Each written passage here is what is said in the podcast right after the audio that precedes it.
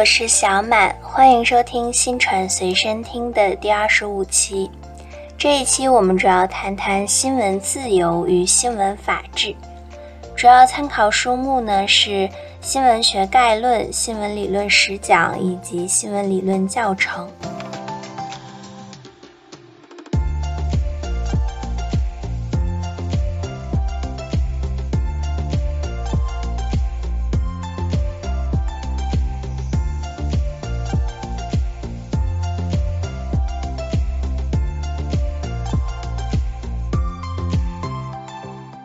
首先呢，我们先来谈谈新闻自由这个概念，起源于一六四四年，英国思想家约翰·米尔顿发表了《论出版自由》这篇文章。他在文中提出，言论出版是一切自由中最重要的自由，系统地阐述了出版自由的思想。因此，出版自由也被视为是新闻自由最早的一种表述方式。我们现在对新闻自由的定义呢，是公民拥有出版权、采访权和发布权。这主要包括了三点内容：第一个呢是不受批准可以自由的出版报刊，也就是不必向政府申请营业执照或者是交付保证金。在政治经济上不受限制，人人都拥有出版权。第二点呢是不受任何形式的事先审查，可以发布任何新闻，发表任何意见。当然了，不受事先审查不意味着事后的追惩不存在。也就是说，虽然可以自由的去发表新闻和自己的见解，但是如果你的这条新闻和你的意见有危害到我们社会的利益的话呢，在发表之后你是会受到惩罚的。第三点呢，是公民可以不受限制的自由接近新闻源，也就是每个人都有信息的接近权。它是应该有权利且有途径可以去获取新闻的。当然，这三点在不同的国家、不同的体制下呢，也会有不同的限制和要求。比如说，第一点，人人都拥有出版权，这一点呢，在我国是不成立的。不是说谁想去办一份报纸，他就可以立刻办起来的。从整个新闻事业产生和发展的历史上看，在一定意义上讲，现代新闻事业是民主的产物，新闻自由也是民主斗争的结果。正是人们对于言论自由和出版自由的渴求与奋争，促进了近代新闻事业的不断前进和发展。所以，新闻自由和司法独立是现代化国家的两大基本标志。新闻自由的目的是确保信息的自由流动，这就是确保了公民的知晓权，进而呢参与国家地区公共事务的前提，也是国家政权、企业、家庭、个人对外界变动及时做出决策的一种前提条件。我们现在说的这种新闻自由呢，它同时还具有两面性。它是一把双刃剑，包含了新闻自由以及制约两大方面，或者你也可以把制约理解成是新闻控制。新闻自由这一方面呢，主要就包括了记者的采访权、报道权、发表权，以及公民的评论权、知晓权、媒介使用权、对新闻侵权的诉讼权等等。那从制约的角度看呢，对新闻的制约手段有法律、行政、经济、自律等等的制约手段。接着呢，我们来说新闻自由的起源与发展。刚刚我们也提到了，新闻自由它实际上是民主斗争的结果。因此，争取新闻自由或者说争取出版自由的三个时期呢，同时也是新闻自由的抗争史。这三个时期呢，第一时期是十六世纪到十七世纪，我们把它总结为是新闻自由抗争时期的至暗时刻。在这一时期呢，西方的封建王朝都采取了高压政策，妄图去扼杀出版自由。在英国呢，他们在一五七零年建立了皇家特许出版制，这种特许制呢，他们就规定了哪家出版社有权利去出版报刊，以及出版什么样的报刊，报刊有什么样的内容等等。接着呢，在一五七零年建立了皇家出版法庭，也就是新闻史上比较著名的新法庭。他们在一五八六年颁布了新法院法令，也是欧洲各国王朝上百年出版禁令的范本。这个法令呢，也同样对出版的刊物有各种各样严苛的限制，并且呢，它是为自己官方的刊物去服务的。它的全部措施呢，都是为了确保封建制度以及自己政权的稳固而存在的。那在抗争的第二时期呢，是十七世纪到十八世纪这一阶段呢，是资产阶级的革命时期，报刊呢发展的更加活跃。这一时期的背景呢，是各国的资产阶级革命爆发，因此呢，敌对双方都需要使用报刊进行宣传。比如说，在一六四零年英国资产阶级革命期间，国会派和保皇派都会使用报刊宣传自己的政见，比如说《信使报》。而在接下来的法国资产阶级革命时期呢，最具影响力的报刊也是党派报刊，是马拉的《人民之友报》。马拉这个名字大家可能听起来有点耳熟，他是法国的政治家，也是法国大革命时期的民主派革命家。他后来是被一个女贵族暗杀在自己的公寓，所以有一幅很著名的画，名字叫《马拉之死》，里面画的就是这个马拉。那他创办的这个《人民之友报》呢，就是整个第二时期资产阶级革命时期比较有名的一份报刊。第三时期呢，是从十七世纪到十九世纪，主要内容呢是反对资产阶级政府的控制，争取彻底的出版自由的斗争。这个时期的背景呢，是欧美各国资产阶级革命取得部分胜利之后，都以不同的形式去宣布出版自由以及言论自由。这一时期主要的文件呢有三份，第一份呢是英国一六八九年的权利法案。第二份呢是美国一七九一年的人权法案，以及法国一七八九年的人权宣言。那在法国一七八九年的人权宣言的第十一条中，它就明文规定，自由传播思想和意见是人类最宝贵的权利之一。因此，每个公民都可以自由地从事言论、著述和出版，但是呢，要在法律规定之下去使用。如果滥用此项自由呢，将要承担法律责任。美国一七九一年的宪法第一修正案中呢，也提出，国会不得通过建立尊奉某一宗教或禁止宗教自由的法律，也不得废止言论与出版自由，或者限制人民集会、请愿、诉愿的自由。这些呢，都是以法律的形式对新闻自由、出版自由、言论自由做了保护。此外呢，国际上后续也出现了很多关于新闻出版自由的文件，比如说1948年的世界人权宣言、1966年的经济社会和文化权利国际公约等等。新闻自由的起源和发展呢？除去这三个时期的这样一个时间上的划分呢，我们也可以从另一个角度对新闻自由进行划分，也就是从封建社会到资本主义社会，再到社会主义社会这样一个新闻自由的发展。这个就是从阶级性的角度来看，新闻自由在不同的体制下，在不同的发展阶段，它也有不同的特点。这是另外一个角度。那么，早期论证新闻出版自由的著名文献呢，也有几份。第一份就是我们刚刚提过的1644年约翰·米尔顿提出的《论出版自由》这篇文章，主要的内容呢是公民有不经过特许而自由出版的权利，应该要废除书报检查制度以及因言治罪的法律。应该要由公共理智的法庭去来裁判书刊的过失，以及要在多元的信息中认识真理。在这篇文章中，有一句比较著名的话是：“让我有自由来认识、抒发己见，并根据良心来做自由的讨论，这才是一切自由中最重要的自由，也就是强调了言论自由的重要性。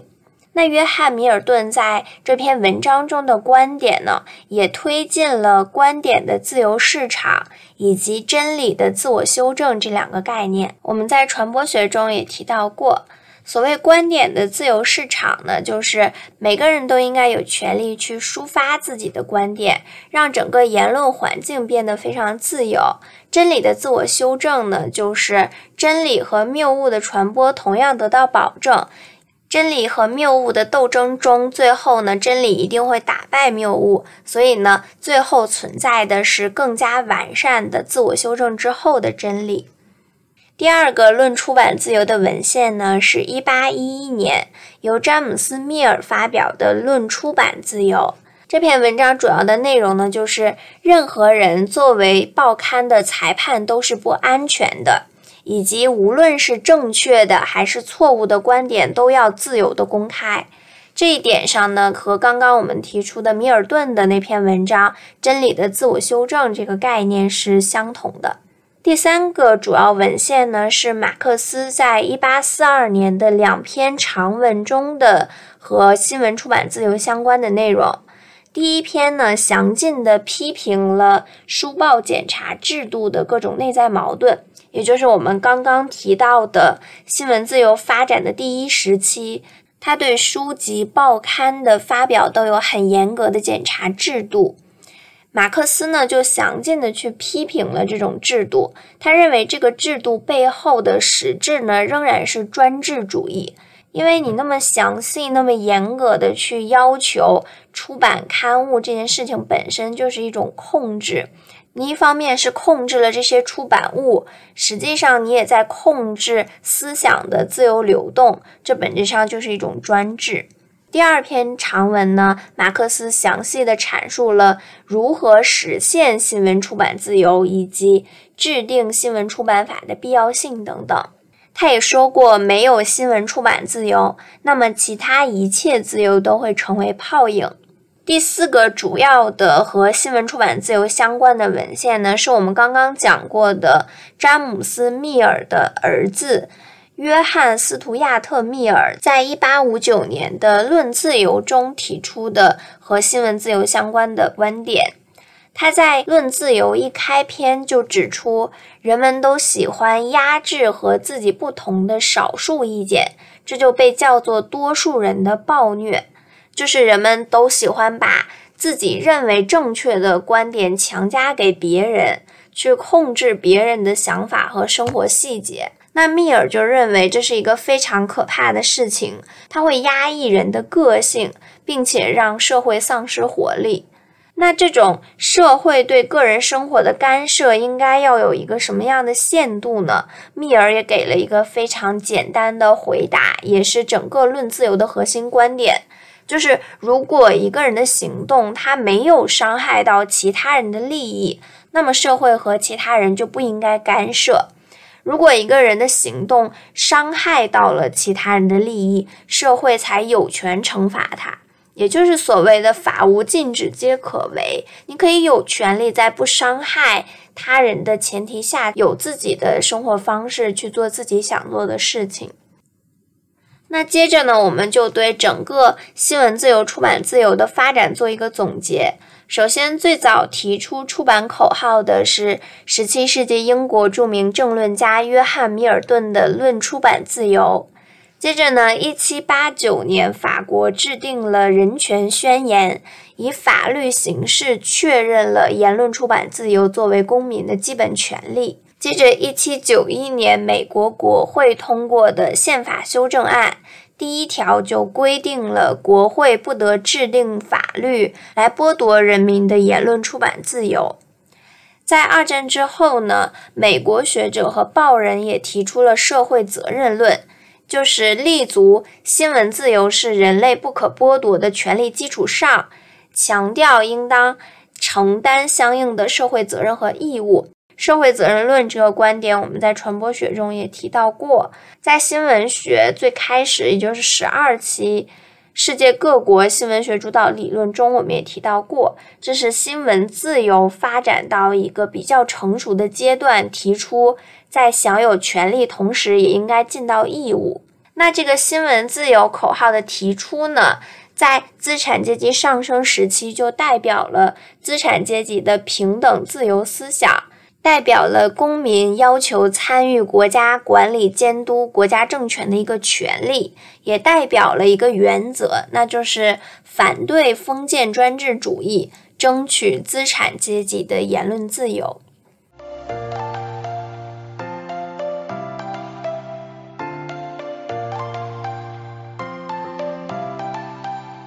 接着呢，我们来具体的谈一谈中西方的新闻自由。首先呢，先说新闻自由在西方的发展。刚刚我们所说的那一部分呢，也同样是西方的发展。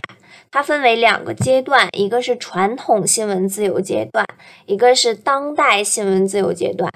传统新闻自由阶段就是放任的自由主义，因为那个时候是刚刚通过抗争得来的自由，当然是比较放纵，我们也说是比较消极的一种绝对性的自由。第二种呢，当代新闻自由阶段，也就是刚刚提到的社会责任论，一九四七年由美国新闻自由委员会正式提出，这就是现代社会中需要的自由，不是完全或绝对的自由，要从各国特定的政治、经济、社会、文化大背景出发实现的一种自由，也就是要受到特定的具体的社会环境的制约和控制的自由。所以呢，从这两个阶段中，你也可以看出，这种积极的，也就是受到限制的自由，是我们现在的一种常态。也就是西方国家并不是完全放任新闻自由的，他们所宣称的这种新闻自由，也同样受到他们自己制度的限制。因此，也可以说，资本主义新闻出版自由是资本主义民主制度的一个重要组成部分。因为在之前发展的历史中，你也可以听到，他们在很久之前就已经以法律的形式确认了公民是拥有这样的权利的。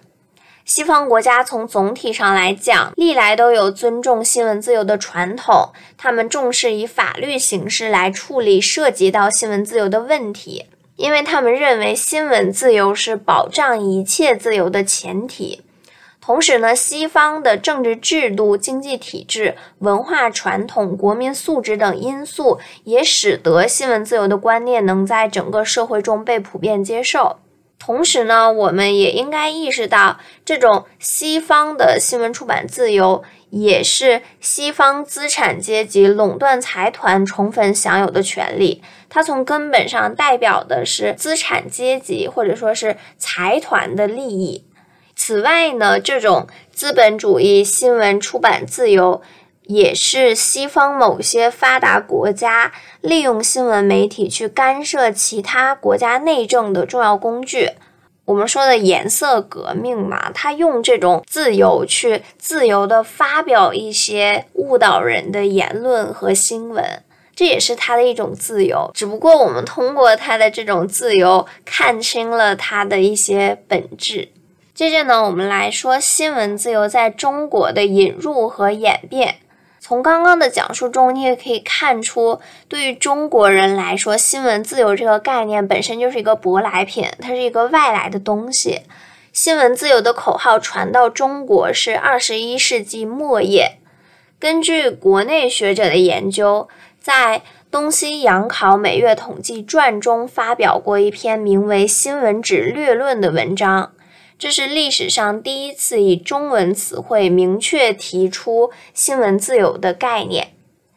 而早期传教士马礼逊，他也曾在《广州记录纸》也是比较早的一份报刊中发表过一篇名为《印刷自由论》的文章，向中国人介绍了西方的出版自由观点以及天赋人权学说，而我国近代的著名报人王涛。他可以被看作是中国第一个提出了报刊言论自由思想的人。当然，他这个思想也是从国外吸取进来的。他主张办报必须要只陈实事，也就是陈述事实，无所忌讳。当局应该取言者无罪，闻者足戒的政策，也就是可以自由的去发表言论，而不会受到惩罚。他同时呢，也期盼着中国出现像英国那样的言论报刊自由。这是新闻自由在中国的一个引进。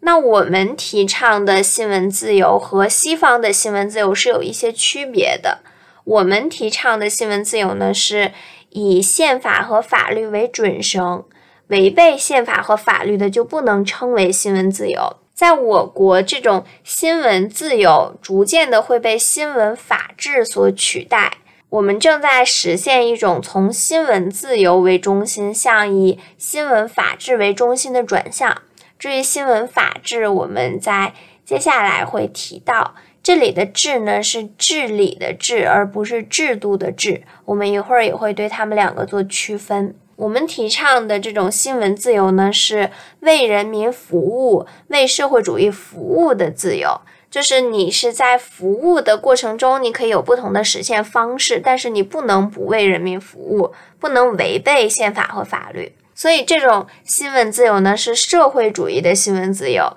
就是要肯定新闻工作要接受党的监督、人民的监督，坚持社会主义方向，坚持为人民服务的方向。这种社会主义新闻自由呢，是一种内含着责任的自由，也是一种被赋予政治使命的自由。如果非要和西方的新闻自由做比较呢，你可以把它看作是西方的新闻自由的一个高级阶段。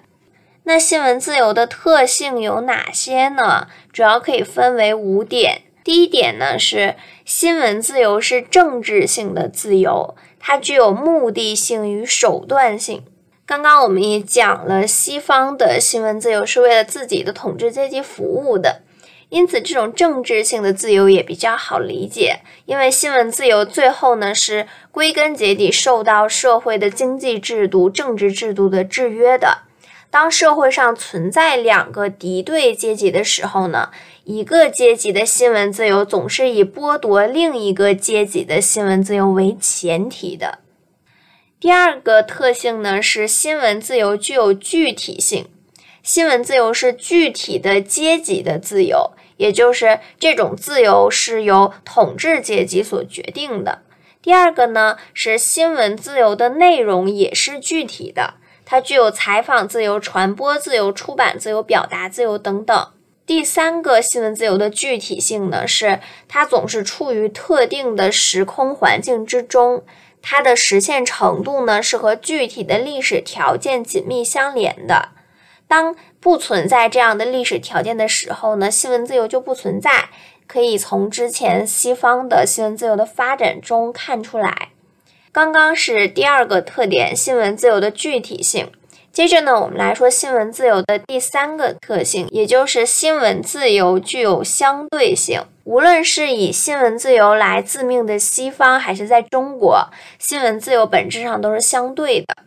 第四个新闻自由的特性呢，是新闻自由的内涵是随着历史的发展而变化的，它是有历史性的。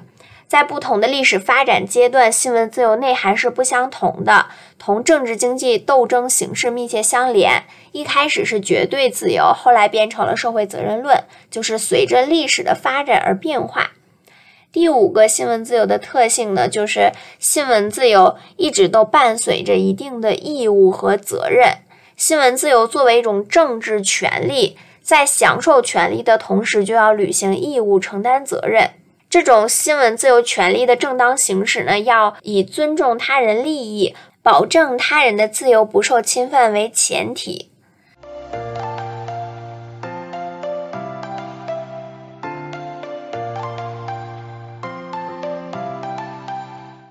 接着呢，我们对新闻自由的内涵进行分析，也是新闻自由和其他的主体之间的关系。首先呢，我们来说人民和新闻自由之间的关系。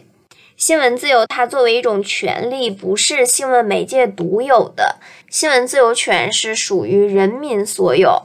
在我国一九八二年宪法的第三十五条就明确规定了，中华人民共和国的公民是有言论、出版、集会、结社、游行、示威的自由。西方的各国宪法或者人权宣言呢，也都明确规定，每一个公民都拥有新闻自由权。因此呢，新闻自由的主体是人民，它也不是法人，它是属于人民所有的权利，不可以被转让。新闻媒介作为法人，它只是代表人民去行使新闻自由权，这就是人民和新闻自由之间的关系。每个人都有新闻自由。第二个呢是新闻媒介和公民的新闻自由权之间的关系。我们刚刚也说，新闻媒介它是一个法人代表人民去行使新闻自由权，因此呢，我们可以说，它虽然是代表人民去行使新闻自由权，但是呢，它不可以挤占、霸占人民行使新闻自由权的权利，不能说我替你发声了，你就不可以说话了。新闻媒介去争取新闻自由的努力呢，也代表了人民的愿望和需求。这是因为新闻媒介它是为了自身的生存发展，要满足公众对信息的需求。因为整个新闻媒介的产生本身就是满足人民去求生存、图发展的需要而产生的嘛。就是因为我们对信息有需求，才产生了新闻媒介。所以呢，在争取新闻自由的角度上呢，新闻媒介和公民是站在同一边的。但是呢，也要注意到，有不少新闻媒介，它也阻碍了大众去行使新闻自由的权利。比如说，西方的这种资本主义的新闻自由，它是大资产阶级，它是财团的垄断自由，它可能就会在一定程度上去垄断话语权。去让一些普通的民众没有途径、没有办法去发声。那在我国呢，新闻媒体也会有意无意的去掩盖或者扭曲事实真相，误导受众，侵犯受众的知晓权、名誉权和隐私权等等。所以按道理来说，它是和我们站在同一边的。但是在实际操作上，它会有一些侵权的问题，也是需要注意到的。那在新媒体环境下，新闻自由的内涵也发生了一定的变化。首先呢，就是新闻自由和新闻侵权的关系之间的一个模糊。首先呢，是新媒体技术它所造成的新闻自由的极度扩张，给新闻侵权提供了技术和传播的可能性，以及受众消费新闻的自由呢，也刺激了新闻侵权现象的发生。正是因为现在新媒体技术发展，而且呢，大家都重视个人的自由嘛，所以呢，新闻自由现在经常打着一种公共利益的幌子，去来损害公共利益和个人利益。目前的一些媒体或者个人，他常常以新闻自由为借口，不断的挑战基本底线，造成强大的舆论压力，给政府和国家的正常运行带来极大的压力。比方说，对一些社会事件，他们会提前做一些媒介审判。本来这个人他可能是清白的、无罪的，但是呢，他们对他做一些推测，做一些自认为合理的揣测，对他进行一个审判。这样呢，可能就会对民众进行一个误导，形成一个强大的舆论压力，并且呢，一些比较无良的媒体。也会在新闻自由的外衣下去传播一些违背社会道德、造成不良的宣教作用的行为。比方说出版自由嘛，你就可以出版一些画着奇奇怪怪的小孩的这种出版物，那是不是也是一种自由呢？所以这种自由的范围是要受到限制和规制的。那么如何进行规制呢？就是事先预防以及事后追惩相结合。预防呢，就是提高把关人的作用，出台一些政策来预防不正常的新闻报道，让新闻自由在法律以及公共私人利益允许的前提下进行。就是在新闻发表之前，先打一个预防针，先提高新闻从业人员以及受众的媒介素养。事后追惩呢，就是根据他们已经发布的新闻报道以及这个报道产生的影响进行评估。针对它所产生的现实危害进行处罚。这种呢是以事实为根据，而不是主观臆断，因此呢比较合理。但是呢，这种事后追惩也要有一定的限制标准，事后追惩的力度要控制，不能无限扩大，并且呢要制定具体的处罚细则，不能模糊界限不清。那么新闻自由是怎样实现呢？首先，它要有一定的社会条件。我们把它总结为五句话。这五句呢，分别是：经济基础是实现新闻自由的物质保证；民主政治是实现新闻自由的政治前提；法治社会是新闻自由实现的基本保障；文化发展是实现新闻自由的精神支撑。以及技术进步是新闻自由实现的有力杠杆，这是新闻自由的五个社会条件。那么，新闻自由实现的标志呢？是首先，新闻传播媒体有相对的独立性；其次呢，新闻媒体要为公共利益负责，为公共利益服务，成为人民的耳目喉舌。那么，新闻自由实现的重要意义是什么呢？首先，它是促进政治自由的手段；其次呢，它是实现言论自由的重要途径；同时呢，它也是探寻真理的重要通道，是进行社会合作的有效桥梁；最后呢，它是实现真实新闻传播的条件。有了新闻自由，才能确保新闻的真实性和客观性。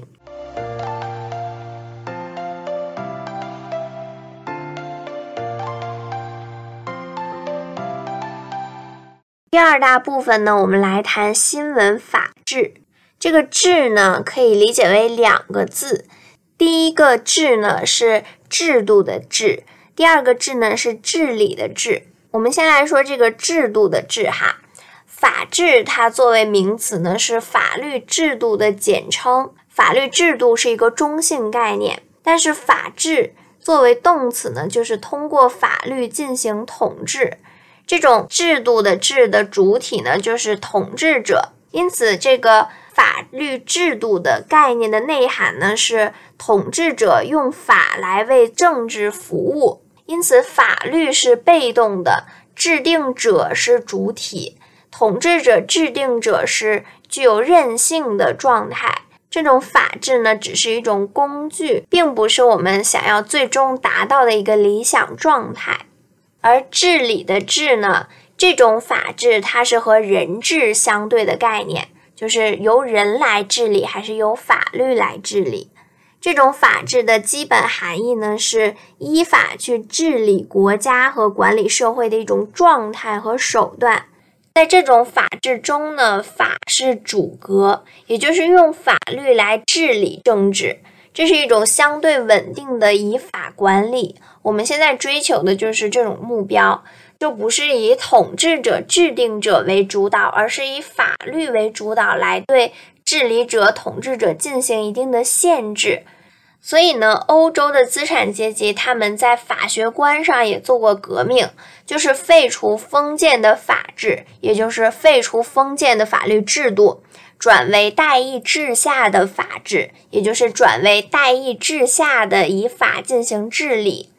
所以，我们可以说，后者这种法治是建立在前者这种法治的基础上，也就是法律治理建立在法律制度的基础上，它是一个更高的阶段。这一部分呢，说起来可能会比较别扭，因为这两个字确实是同音异义。所以呢，也欢迎大家去公众号里看对应的推文哈，文字就不会混淆了。接着呢，我们来说的就是新闻法治和另一个新闻法治之间的关系。首先，这个制度的新闻法治哈，它指的是国家运用立法和行政手段对新闻传播事业进行控制、约束和调节形成的一个。法律制度体系，新闻法治就属于制度的范畴。它不仅包括了有关新闻的法律制度，并且呢，包括这些法律的实施以及对法律的监督等一系列活动和过程。它是立法、执法、守法、司法以及法律监督的有机统一。而另一个新闻法治就是治理的治哈，它是新闻传播法律体制下的一种管理新闻传媒行业的原则和方法。这种治理的新闻法治呢，是实现新闻领域的法治而非人治，意味着用法来保护新闻自由，保证新闻从业者的权利，并且规范他的行为，对违法行为进行依法惩处，减少主观随意性。它是和人治相对的概念，更加强调的是客观性，而不是利用制度。因此呢，要对。两个新闻法制做区分。首先呢，制度上的这个新闻法制，它的产生和发展和国家有直接关系。任何国家都存在新闻法制。同时呢，新闻法制因为国家制度和发展的程度不同而不同。而这个治理的新闻法治，它的产生和国家发展没有直接联系。不是所有的国家都能实现后面的这个治理的新闻法治，只有在民主制度的国家才存在。也就是前面这个和新闻相关的法律制度是每个国家都有的，但是这个能否达成科学的、客观的法律治理这件事情呢，是只有民主制度的国家才能实现。哎呀，这个地方说起来确实是比较困难。但是我们还是努力一下，继续说它的区别哈。第二个，这两个法治的区别呢是，第一个制度，它要求的是对新闻工作实行法律化、制度化，并且做到有法可依、有法必依、执法必严、违法必究。而第二个法律治理的基本要求呢是，新闻行业要严格依法办事。法律在新闻行业的运行中要有至上性、权威性和强制性，而不是当权者的任性。也可以看出，第一个强调就是我们要依照法律，要建立制度。第二个呢，就是怎样去利用这种法律制度来进行治理，就是是要按照法律的规定去办事，而不是根据制定者、当权者的这种任性进行治理的。第三个区别呢，和上面两条也差不多，就是实行第一个法律制度的主要标志呢，就是一个国家的新闻行业，它从立法、执法、司法、守法到法律监督，都有比较完善的法律和制度。而实行治理的新闻法治的主要标志呢，是一个国家的新闻行业在任何情况下都要严格守法、依法办事。它强调的是这样一个守法的状态。那说完区别，我们再来说这两个新闻法治之间的联系。第一个呢是制度，是治理的基础和前提条件。要实行好的治理，就要有完备的新闻法律制度。没有这个制度的新闻法治呢，就不会存在一个优良的治理的新闻法治。第二个联系呢是这个后者，哼，怎么说？第二个联系呢是这个治理的新闻法治，它是整个新闻法律制度的立足点和归宿。新闻法律制度能发挥效用的手段，就是实行良好的新闻法律治理。那说完这一段很长的绕口令之后呢，我们再来谈一谈世界上的两大法系。两大法系呢是分为了海洋法系和大陆法系。你从这个名字呢就可以看出，这个两大法系是按照世界上的这个地理区域进行的一个划分。那海洋法系主要就是英美法系、英吉利法系，它们的特征呢是尊重不成文的习惯法、案例法，在广义上使用新闻传播法的概念。也就是他们遵从的是惯例，惯例就是法律，违背惯例就是违背了法律。所以他们在判决的时候呢，会参照之前的一个案例进行判断，以前是怎么判的，现在就怎么判。而大陆法系呢，主要是法兰西法系和拉丁法系。我们中国的法律呢，比较主流的说法也是说中国是属于大陆法系。但是中国自己现在说呢，他也不说自己是大陆法系，他有一种说法说自己是社会主义法系。但是这个说法呢，除了中国自己也没有人听，所以呢，我们还是把中国归到大陆法系这里哈。大陆法系的理念呢是，出现一个事情就一定要用法律来规定它。后来这个法系中心呢，慢慢从意大利转到了法国。到了拿破仑时代，这个法系就被称为是法兰西法系。欧洲各国的法律基本上都属于大陆法系，最典型的是拿破仑法典。这一部分更详细的内容呢，我就不细说了，它和我们整个新闻学、新闻法的关系也不太大。感兴趣的朋友可以自己再去了解一下哈。接着呢，我们来提一下中国新闻传播立法的历史。从一八九八年，光绪就提出过要制定报律，也就是报纸的条律、报纸的纪律。他允许官民办报，然后呢，将《实务报》这个报纸改为官报，这是一个新闻立法的早期尝试。那他一直到一九九四年之后呢，我国也出现了新闻传播法的研究著作。但是呢，由于种种原因，一直到今天，我国都没有独立的新闻法出台。未来是否能出台呢？我觉得也是比较渺茫的。但是虽然没有独立的新闻法，但是我国的法律中也是对它有相关的规定的。那虽然我国现在没有立法哈，但是不妨碍我们对它进行讨论。那如果想要建立一个新闻传播法，它应该有的内容呢，往往有几个方面。首先呢，我们来说一般的新闻法制的法律依据是从哪里去寻找呢？通常是从国际条约、公约，比方说《世界人权宣言》《世界版权公约》等等去找，结合呢我国中国的宪法以及国家的基本法和一般法律中去找，比方说刑法、民法通则、行政许可法等等。去寻找对应的法律依据，以及法规，也就是国务院制定的规则和行政规章中，包括新闻出版总署、信息产业部、广电总局发表的规章中，去找到和新闻法制相关的内容，去结合起来做新闻法。这里呢，还要重视一个四权的概念，哪四权呢？第一个是公众对权力组织的知晓权、知情权。第二个呢是维护公民的隐私权，这里呢注意一点，就是公众人物，也就是政治家和一些社会名流明星，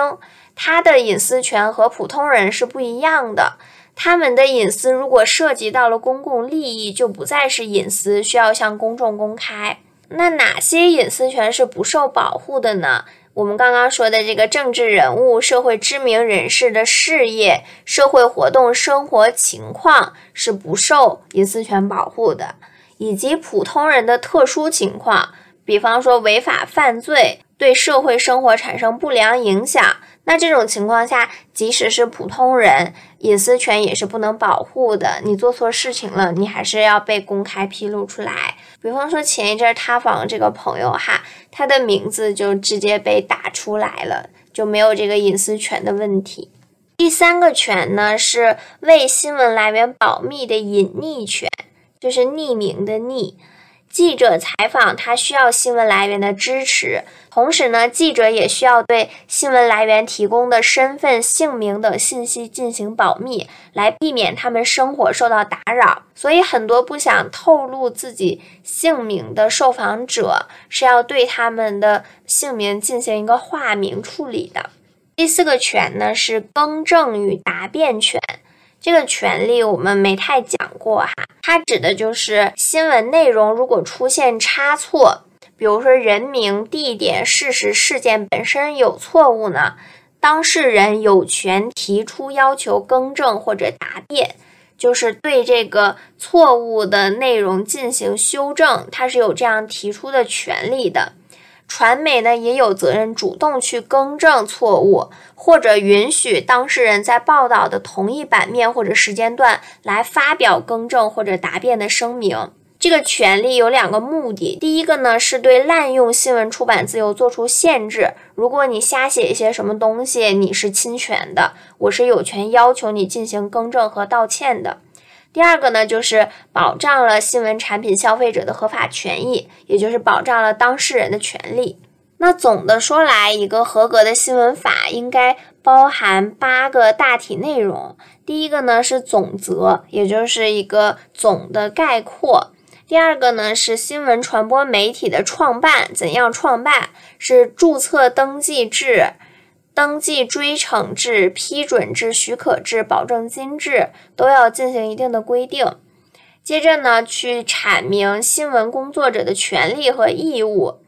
第四部分呢是法律范围内如何对传媒进行管理。第五个呢是对更正与答辩的规定，也是我们刚刚说的，如果错误如何进行修正、怎样进行处罚等等。第六个呢是新闻侵权与诉讼的程序和罚款。第七个呢是外国新闻机构以及人员的管理。最后呢是负责，也就是一些附加的条款。那最后呢，我们再来补充两个词，分别是新闻法规和新闻纪律。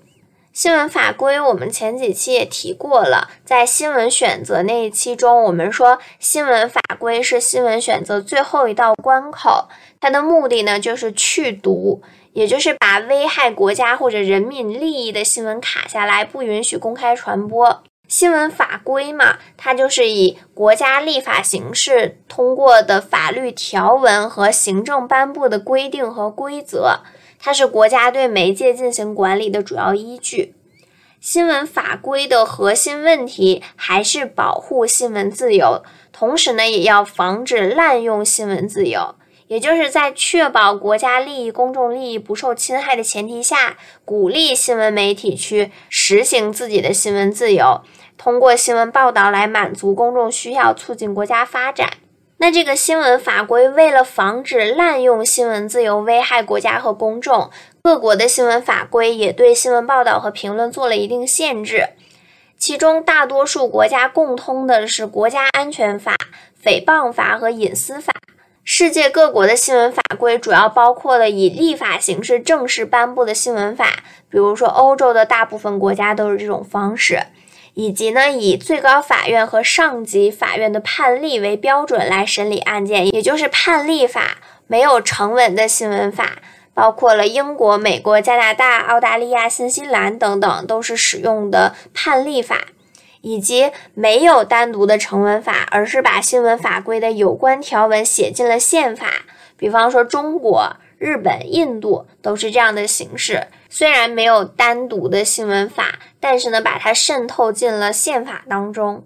那说完了新闻法规，我们再来说一下新闻纪律这个名词，它指的是新闻媒介的控制者，包括了政党、组织、财团等等。为了维护所属新闻媒介的性质和工作秩序，实现预期的传播目的，制定的工作制度和行为准则，它的主要内容呢，就包括了履行自己的职责、执行有关的决议和命令、遵守特定的规章制度、保守规定范围内的秘密等等。这种宣传纪律呢，有三个明显的特征：第一个是强制性。它对所辖的从业人员有普遍的组织约束力。第二个是阶级性，具体体现的是它所属的新闻媒介的阶级的利益、意志和追求。第三个是随动性，也就是新闻纪律是随着传播目的的变化而做出相应的增删和调整的，它不是一成不变的。那么以上就是本期的全部内容啦。我们这一期呢，主要讲了两大部分，一部分呢是新闻自由，另一部分呢是对新闻自由做出限制的新闻法治。那和这一期对应的文章呢，我也会在节目发布之后放到我的公众号里。我是小满，感谢你的收听，我们下期见，拜拜。